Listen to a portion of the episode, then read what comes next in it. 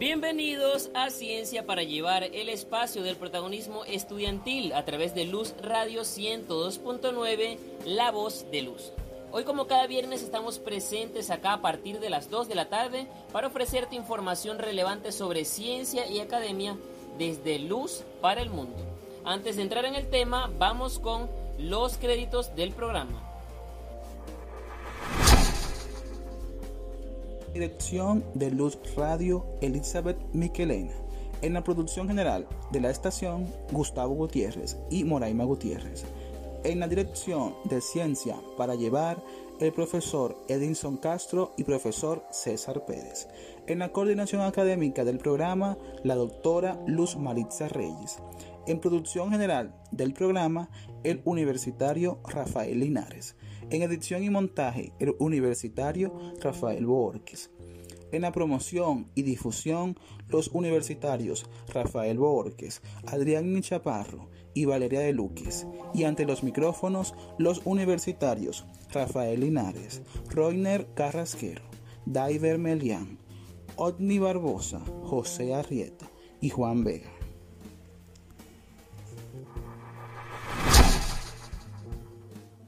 El día de hoy estaremos conversando sobre un tema bastante relevante y a la vanguardia, como lo es el manejo de vías aéreas y el uso de la mascarilla en el marco de la pandemia por COVID-19. Y como siempre, para ello contaremos con la participación de especialistas en el área.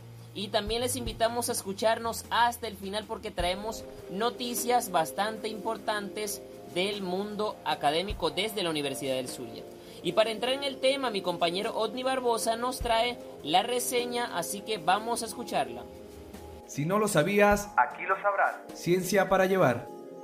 El manejo de vía aérea, entendido como la realización de maniobras y la utilización de dispositivos que permiten una ventilación adecuada y segura a pacientes que lo necesitan es por ello que hoy en Ciencias para Llevar estaremos conversando sobre el manejo de vía aérea y uso del tapaboca en el marco de la pandemia por COVID-19, donde conoceremos datos importantes sobre la intubación en pacientes contagiados por COVID-19 y algunos mitos y verdades sobre el uso correcto del tapaboca. Todo esto de la mano de expertos en el tema. Así que acompáñanos en este programa de lujo.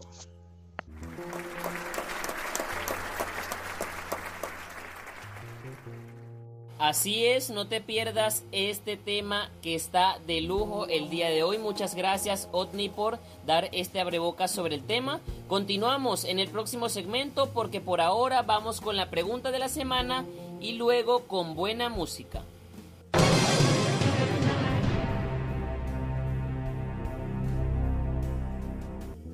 Y con ustedes la pregunta de la semana.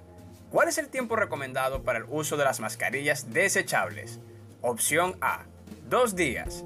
B, 4 horas. C, 12 horas. D, 72 horas. Puedes responder a la pregunta de la semana a través del número telefónico 0424-678-5727. Estarás participando por una recarga telefónica.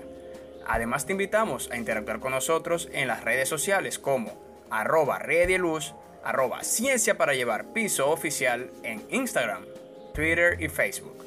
También nos puedes escuchar en plataformas digitales como Anchor, Spotify y Google Podcast. Ya volvemos luego de escuchar buena música y no te apartes de la sintonía de Ciencia para Llevar a través de Luz Radio 102.9 FM, La Voz de Luz.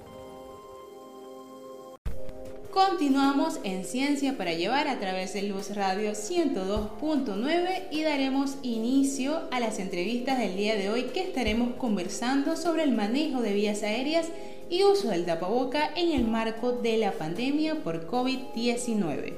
Para ello tendremos como invitados el día de hoy al doctor Juan Laureta, médico especialista en cirugía de tórax, a la doctora Mariela Fox, quien es doctora en ciencias odontológicas, y a la doctora Jennifer Fuenmayor, quien es especialista en anestesiología y a quien le damos la bienvenida.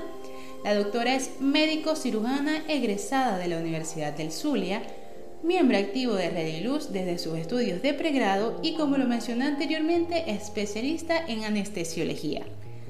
Muchas gracias a la doctora por aceptar esta invitación y para comenzar queremos que nos diga qué es la oxigenoterapia. Nuestros invitados, sus ideas y nuestras inquietudes.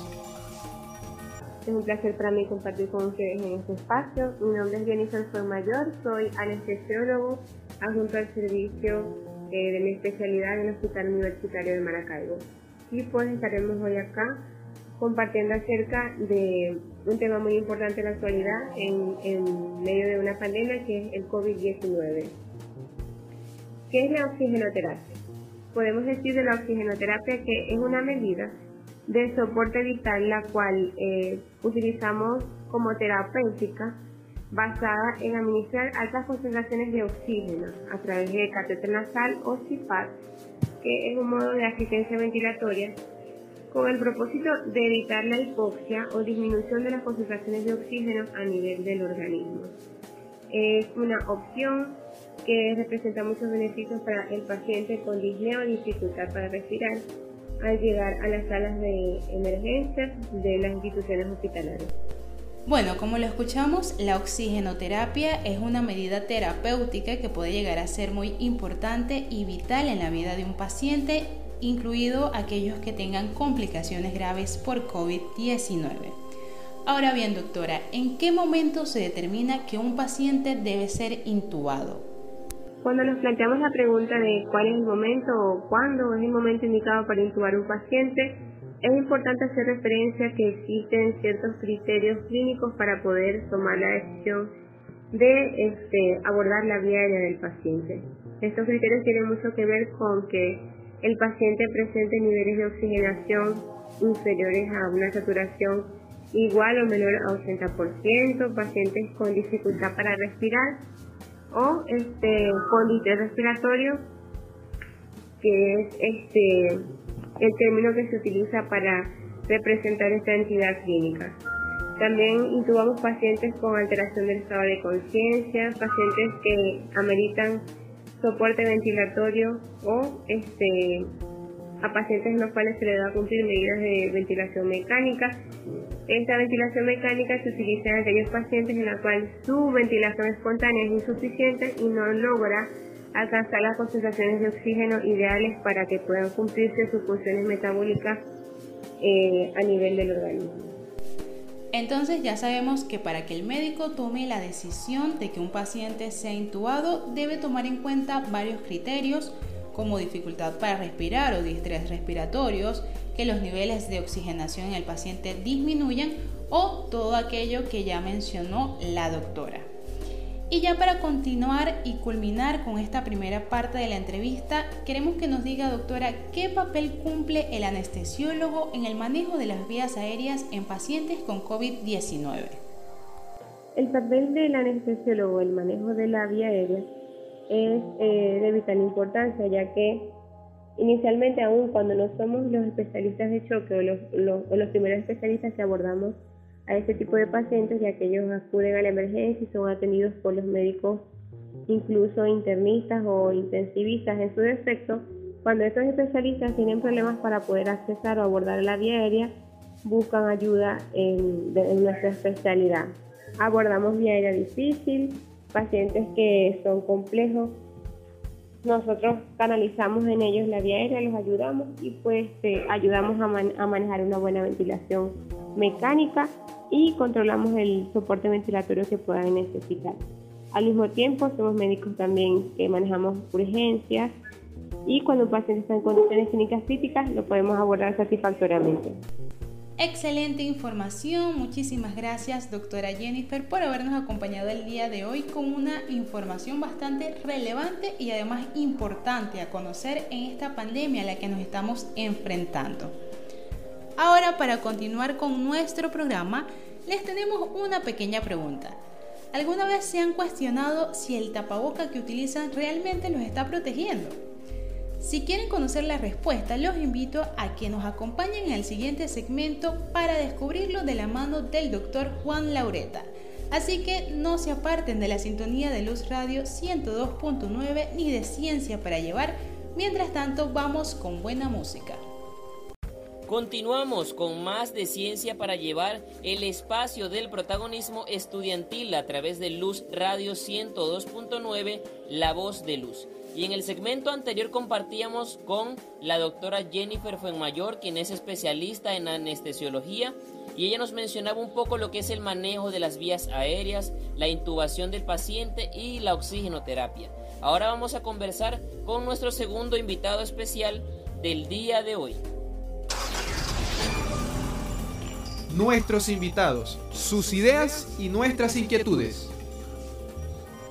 Y se trata del doctor Juan Laureta, profesor de pregrado de la Cátedra de Cirugía de la Escuela de Medicina de Luz, profesor de posgrado, coordinador del posgrado de cirugía de tórax de El SAUM, jefe de servicio del posgrado de cirugía de tórax del SAUM, jefe de la división quirúrgica del SAUM y miembro del comité de control del coronavirus del SAUM. Em, es un placer, doctor, que se pueda encontrar acá con nosotros y bueno, que podamos conversar sobre lo que es el uso correcto de la mascarilla eh, en el marco de esta pandemia por COVID-19. Sabemos que es una de las principales medidas de bioseguridad eh, que se han aplicado a nivel de toda la población para poder mantenernos eh, a salvo y poder evitar el contagio de este virus. Entonces, doctor Juan, ante tantas dudas que pueda tener la población, queremos que usted por favor nos pueda mencionar, según investigaciones y según su experiencia, ¿Cuál es el tapaboca correcto que debemos utilizar? La primera pregunta me parece interesante, ¿no? Este, ¿Cuál es el tapaboca más confiable que debemos usar? A ver, eh, no cualquier tapaboca eh, nos permite a nosotros tener una protección para el contagio del coronavirus. Vamos a comenzar por ahí. Eh, no cualquier em, pedazo de tela que nos pongamos encima de la nariz y la boca nos va a proteger contra el coronavirus. Eh, el más confiable, evidentemente, el recomendado por la OPS y la OMS es el N95, el tapaboca N95, que si tiene un sistema filtrado este, eh, ultra fino y permite filtrar partículas eh, tan pequeñas como el virus es el recomendado, es el que utilizan los médicos que están en contacto directo, bien sea en la unidad de cuidado intensivo, pabellón, etcétera, con pacientes COVID positivos. Eh, incluso em, se puede utilizar eh, hasta dos, dos tapabocas N95 y eso da una protección casi del 100%. Recordemos que el virus eh, uno se contamina por inhalación de partículas virales, bien sea por boca o por nariz, incluso en la mucosa ocular cuando nos llevamos a las manos contaminadas hacia eh, las zonas oculares. Eh, de tal manera que si protegemos la entrada del virus en esta zona, tenemos, podemos tener una garantía de que nos protegemos en la contaminación del virus. Doctor, ciertamente eh, hay personas que sí se colocan cualquier tipo de tela, cualquier pedacito de tela como si fuese un tapaboca y además de ello se lo colocan mal, mal ubicado debajo de la barbilla o no se tapan la nariz o no se tapan la boca. Entonces ahora puede por favor explicarnos cuál es la forma correcta de utilizar el tapaboca. Parece algo muy sencillo, pero que aún la población no ha tomado conciencia de ello. Así que por favor explíquenos ¿Cómo, ¿Cómo es esa manera correcta de usarlo? ¿Cuál es la forma más adecuada de colocarse el, el, tapaboca? Bueno, fíjense bien que el tapaboca, su nombre lo indica, este, mm, debe cubrir en una forma adecuada lo que es la región de la nariz y la boca. No hacemos nada con ponernos un tapaboca que nos tape la boca, ¿verdad? Y nos deje descubierta la nariz, porque igualmente podemos inhalar partículas virales y pueden llegar a contaminarnos. De manera que el tapaboca mm, se recomienda el N95, como dije en el audio anterior, debe ajustarse herméticamente sobre la nariz y la boca. Eh, sobre la nariz y la boca. Estamos, aquellos tapabocas eh, artesanales eh, que no cubren la nariz una forma hermética eh, no sirven. evidentemente, no sirve. Eh, tenemos que colocarnos, ajustarnos con la mano derecha el tapaboca en la nariz y boca y con la mano izquierda ajustar las tiras detrás de la cabeza para que haya un cierre hermético de este tapaboca. Así es, doctor Juan Laureta, gracias por sus recomendaciones. En el próximo segmento seguiremos conversando con el doctor y nos va a comentar si el uso del tapaboca puede afectar nuestra salud respiratoria y también nuestra eh, próxima invitada, la doctora Mariela Fox, nos comentará si el uso del tapaboca o mascarilla puede repercutir en la salud bucal. Así que les invitamos a seguir todas estas recomendaciones y a seguir escuchando Ciencia para Llevar. Vamos con la pregunta de la semana, luego con buena música y ya volvemos.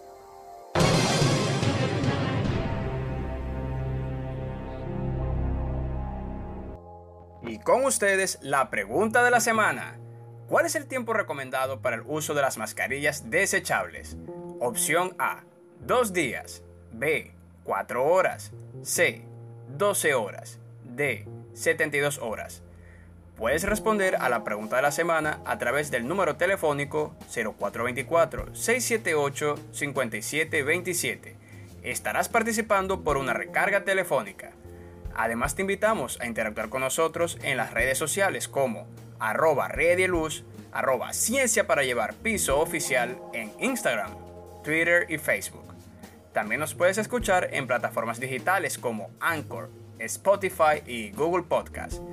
Ya volvemos luego de escuchar buena música. Y no te apartes de la sintonía de Ciencia para Llevar a través de Luz Radio 102.9 FM, La Voz de Luz. Continuamos con más de Ciencia para Llevar a través de Luz Radio 102.9, La Voz de Luz, hablando el día de hoy sobre el manejo de vías aéreas y el uso del tapaboca en el marco de la pandemia por COVID-19. Por eso nos acompañan la doctora Jennifer Fuenmayor, el doctor Juan Laureta y la doctora Mariela Fox.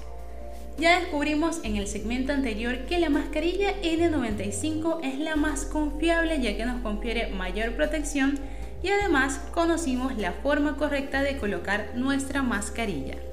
Pero ha llegado el momento de saber si el tapaboca de tela que comúnmente se utiliza y se realiza de forma casera realmente es efectivo frente a este virus COVID-19? Eh, a ver, el tapaboca normal de tela, eh, mm, a ver, eh, no es, si es una tela única, una sola capa de tela, no es seguro, no es seguro. Se recomiendan tener por lo menos tres capas de tela, tres capas de tela y de un bordado bien mm, conciso para tener cierta protección. A ver, el tapaboca de tela se pudiese utilizar cuando salgamos de nuestra casa eh, y que este, no tengamos un contacto tan íntimo, tan estrecho, eh, donde se violen las reglas del distanciamiento social este, podemos usar el tapaboca de tela. Pero si este, vamos a estar en sitios cerrados, con gran cantidad de gente, el tapaboca de tela no es confiable. Debemos utilizar un tapaboca N95. Podemos ponernos el tapaboca N95 y encima un tapaboca de tela. Ahí podemos tener buena protección. Eh, pero repito, o sea, el tapaboca de tela puede servir cuando estamos al aire libre y tengamos cierta, para que tengamos cierta protección. Pero en sitios cerrados con gran aglomeración de gente no es confiable, no es confiable. Así que ya saben, para tener una mayor protección, lo más recomendable es que estos tapabocas de tela tengan al menos tres capas y que lo utilicemos en lugares abiertos sin olvidar siempre el distanciamiento social. Ahora bien, muchas personas se quejan de la dificultad para respirar que produce la mascarilla. ¿Es cierto, doctor, que el uso prolongado del tapaboca puede producir hipoxia?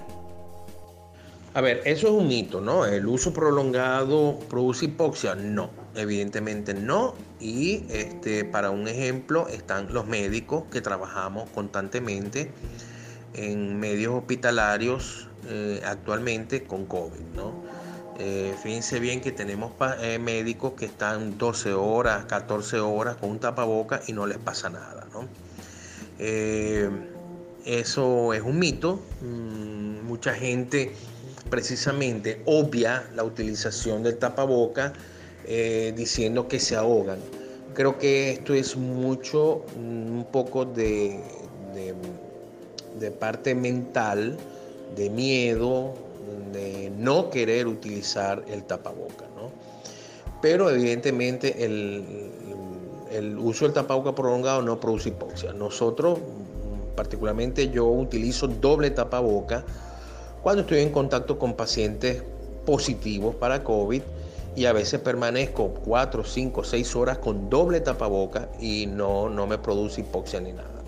Quizás cuando me toca subir gran, bastantes pisos en el hospital, 5 o 6 pisos, que sí llego un poco cansado, sencillamente me quito uno de los tapabocas y ya recupero el aliento. Pero el resto no, si tú tienes una actividad eh, donde no amerite tanto esfuerzo, no hay ningún problema, no te va a producir nada de hipoxia. Esto es un mito que era realmente importante desmentir a la población, ya que es una creencia común de escuchar. Y ya para finalizar, con el doctor Juan Laureta, quiero que nos diga si el mal uso del tapaboca favorece la acumulación de bacterias que pueden afectar la salud del aparato respiratorio. Totalmente. Eh, a ver, em, se recomienda el recambio de eh, tapabocas por lo menos cada 72 horas, ¿no? Em, la verdad es que eh, he visto muchos pacientes con tapabocas sucios, deteriorados, y eso facilita un proceso infeccioso a nivel de la región nasofaringea con amigdalitis, faringitis, hongos en esa zona, ¿no? Entonces se recomienda, si son de tela, lavarlos y cambiar, no tener uno solo, tener varios de tela e irlos rotando cada 72 horas, por lo menos, e irlos lavando. Y si son N95 u otro desechable, irlos cambiando también cada 72 horas. Como escuchamos, es súper importante la higiene que debemos tener en cuanto al uso del tapaboca. Muchísimas gracias al doctor Juan Laureta, especialista en cirugía de tórax, por esta intervención que estoy segura ha sido de provecho para todos los oyentes. Pero esto no se acaba aquí. Continuamos con buena música y al volver tendremos como invitada a la doctora Mariela Fox. Así que no te apartes de la sintonía de Luz Radio ni de Ciencia para Llevar. Continuamos con más de ciencia para llevar el espacio del protagonismo estudiantil a través de Luz Radio 102.9 la voz de luz. En el día de hoy hemos venido conversando en los segmentos anteriores sobre un tema bastante interesante y a la vanguardia como es el manejo de vías aéreas y el uso del tapaboca en el marco de esta pandemia por COVID-19. Ya hemos conversado con el doctor Juan Laureta y con la doctora Jennifer Fuenmayor sobre lo que es el manejo de las vías aéreas, lo que es la intubación, la oxigenoterapia, que eh, son Em, técnicas terapéuticas que se vienen aplicando, por supuesto, desde hace mucho tiempo, pero actualmente, sobre todo en los pacientes con COVID-19. Y por supuesto hemos, venido conversando sobre lo que es el uso correcto del tapaboca, sea del tapaboca de tela, N95, mascarilla desechable y el doctor Juan Laureta ha dado ciertas recomendaciones bastante importantes para el uso del tapaboca. Pero ya para ir finalizando, pero por supuesto no menos importante, vamos a escuchar a nuestra próxima invitada del día de hoy.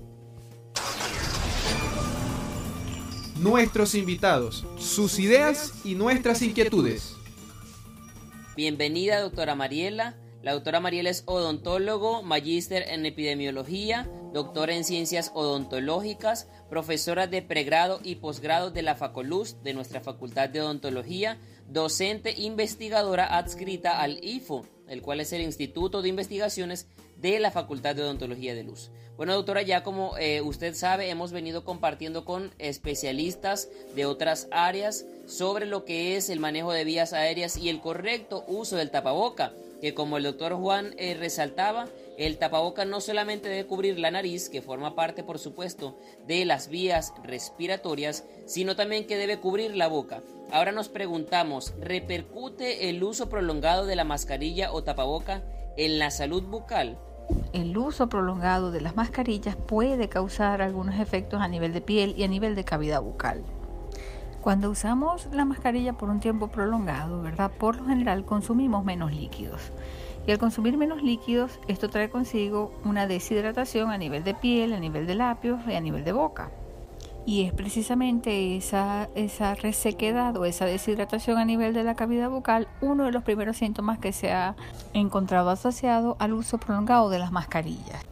Aunado a esto, diversas investigaciones han demostrado que el utilizar eh, de forma prolongada las mascarillas altera nuestros patrones respiratorios e inconscientemente comenzamos a respirar por la boca. Cuando respiramos por la boca, esto trae como consecuencia o contribuye también a que la saliva se reseque y se genere mal aliento, otro de los síntomas vinculados con el uso prolongado de la mascarilla. Recordemos que normalmente la saliva fluye y nos ayuda a limpiar toda nuestra boca de manera natural, pero cuando está reseca o cuando baja ese flujo salival, esta no cumple su función de manera efectiva y nos deja más expuestos a las bacterias y en consecuencia más vulnerables a otras enfermedades bucales, aumentando el riesgo, por ejemplo, de padecer eh, caries dental y de desarrollarse enfermedades periodontales. Otro elemento que debemos tener en cuenta y que va a contribuir al incremento de este riesgo de padecer otras patologías bucales es el hecho de que cuando nosotros respiramos normalmente, nuestro cuerpo obtiene el oxígeno del aire y elimina dióxido de carbono. Entonces, al respirar por la boca con la mascarilla puesta, el dióxido de carbono queda atrapado en ella y si bien esto no tiene mayores repercusiones a nivel de nuestro organismo, sí lo tiene sobre la acidez de la cavidad oral, de la microflora oral, tornándola más ácida. Esto permite así la creación de un ambiente favorable para el desarrollo de bacterias potencialmente nocivas para nuestra salud e incrementa aún más el riesgo de padecer otras eh, patologías bucales como la caries dental y las enfermedades periodontales.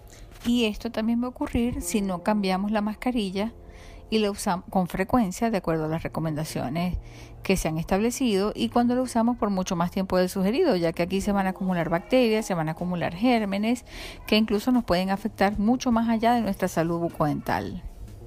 Ahora que podemos entender, doctora, cómo eh, eh, la mascarilla puede influir en nuestra salud bucal, aún sea bien usada y eh, por un tiempo prolongado, ¿qué podemos hacer para seguir utilizándolo, para podernos proteger del contagio del COVID-19, pero para prevenir estos síntomas? Primero es concentrarnos en mantener excelentes hábitos de higiene oral diariamente. Podemos complementarlo con el uso de enjuagues bucales. Es muy importante mantenernos bien hidratados a pesar de utilizar el, el tapaboca por tiempo prolongado. Eh, estar atentos ante cualquier cambio que pueda experimentar todos nuestros tejidos orales, utilizar mascarillas limpias o realizar el recambio de la mascarilla en el tiempo recomendado. Y lo más importante, por supuesto, es visitar al odontólogo con regularidad. Es el odontólogo quien nos va a asesorar y quien nos va a guiar ante cualquier duda que tengamos sobre salud oral en este contexto de la pandemia. Muchísimas gracias, doctora Mariela Fox, por habernos acompañado el día de hoy, por ofrecernos esta información tan importante eh, referente a la salud bucal. Y bueno, creo que sería eh, muy grato, muy bueno eh, ampliar esta información en una próxima emisión del programa. Ya para ir cerrando, pero no podemos irnos sin antes anunciar las noticias. Si no lo sabías, aquí lo sabrás. Ciencia para llevar. La red de investigación de la Universidad del Zulia, Rey de Luz, llevó a cabo un curso titulado El proyecto de arquitectura como trabajo especial de grado, facilitado por la doctora Yoconda Fuenmayor Leal, profesora titular emérita de la Facultad de Arquitectura y Diseño. Fue llevado a cabo el pasado 21 de abril a través de la plataforma Zoom. Cabe destacar que fue una clase virtual de carácter absolutamente gratuito. El Consejo de Desarrollo Científico, Humanístico y Tecnológico de la Universidad del Zulia, CONDES, dio su reapertura el 15 de abril de 2021, de modo que se reactivó el servicio de atención al investigador en el CONDES, bajo la modalidad online. La atención personalizada se realizará solo en casos que así lo ameriten. Los procesos realizados y solvencias serán gratuitas al investigador. Encuentro Latinoamericano de Experiencias de Investigación Estudiantil en Diseño Gráfico organizado por la Red de Investigación de la Universidad del Zulia, Red de Luz, anunció su primer curso pre-encuentro titulado Fotografía Urbana. Facilitado por el licenciado Brian Martínez, docente titular de Luz y Urbe, el curso se dará por la plataforma WhatsApp del 26 de abril al 2 de mayo. El curso es avalado por el Vicerrectorado Académico y tiene una duración de 40 horas académicas. Este contará con un contenido de definición de la fotografía urbana, historia de la fotografía documental y sus precursores, consejos prácticos para la captura de imágenes y salida de campo, además con una actividad de campo. Muchas gracias José por compartirnos estas noticias tan importantes desde la Red de Investigación Estudiantil de la Universidad del Zulia, el Vicerrectorado Académico de Luz y nuestra casa de estudio, la Universidad del Zulia. Y bueno, ya para finalizar el programa me he despedido muchas veces, pero ya por último vamos a dar respuesta a la pregunta del día de hoy.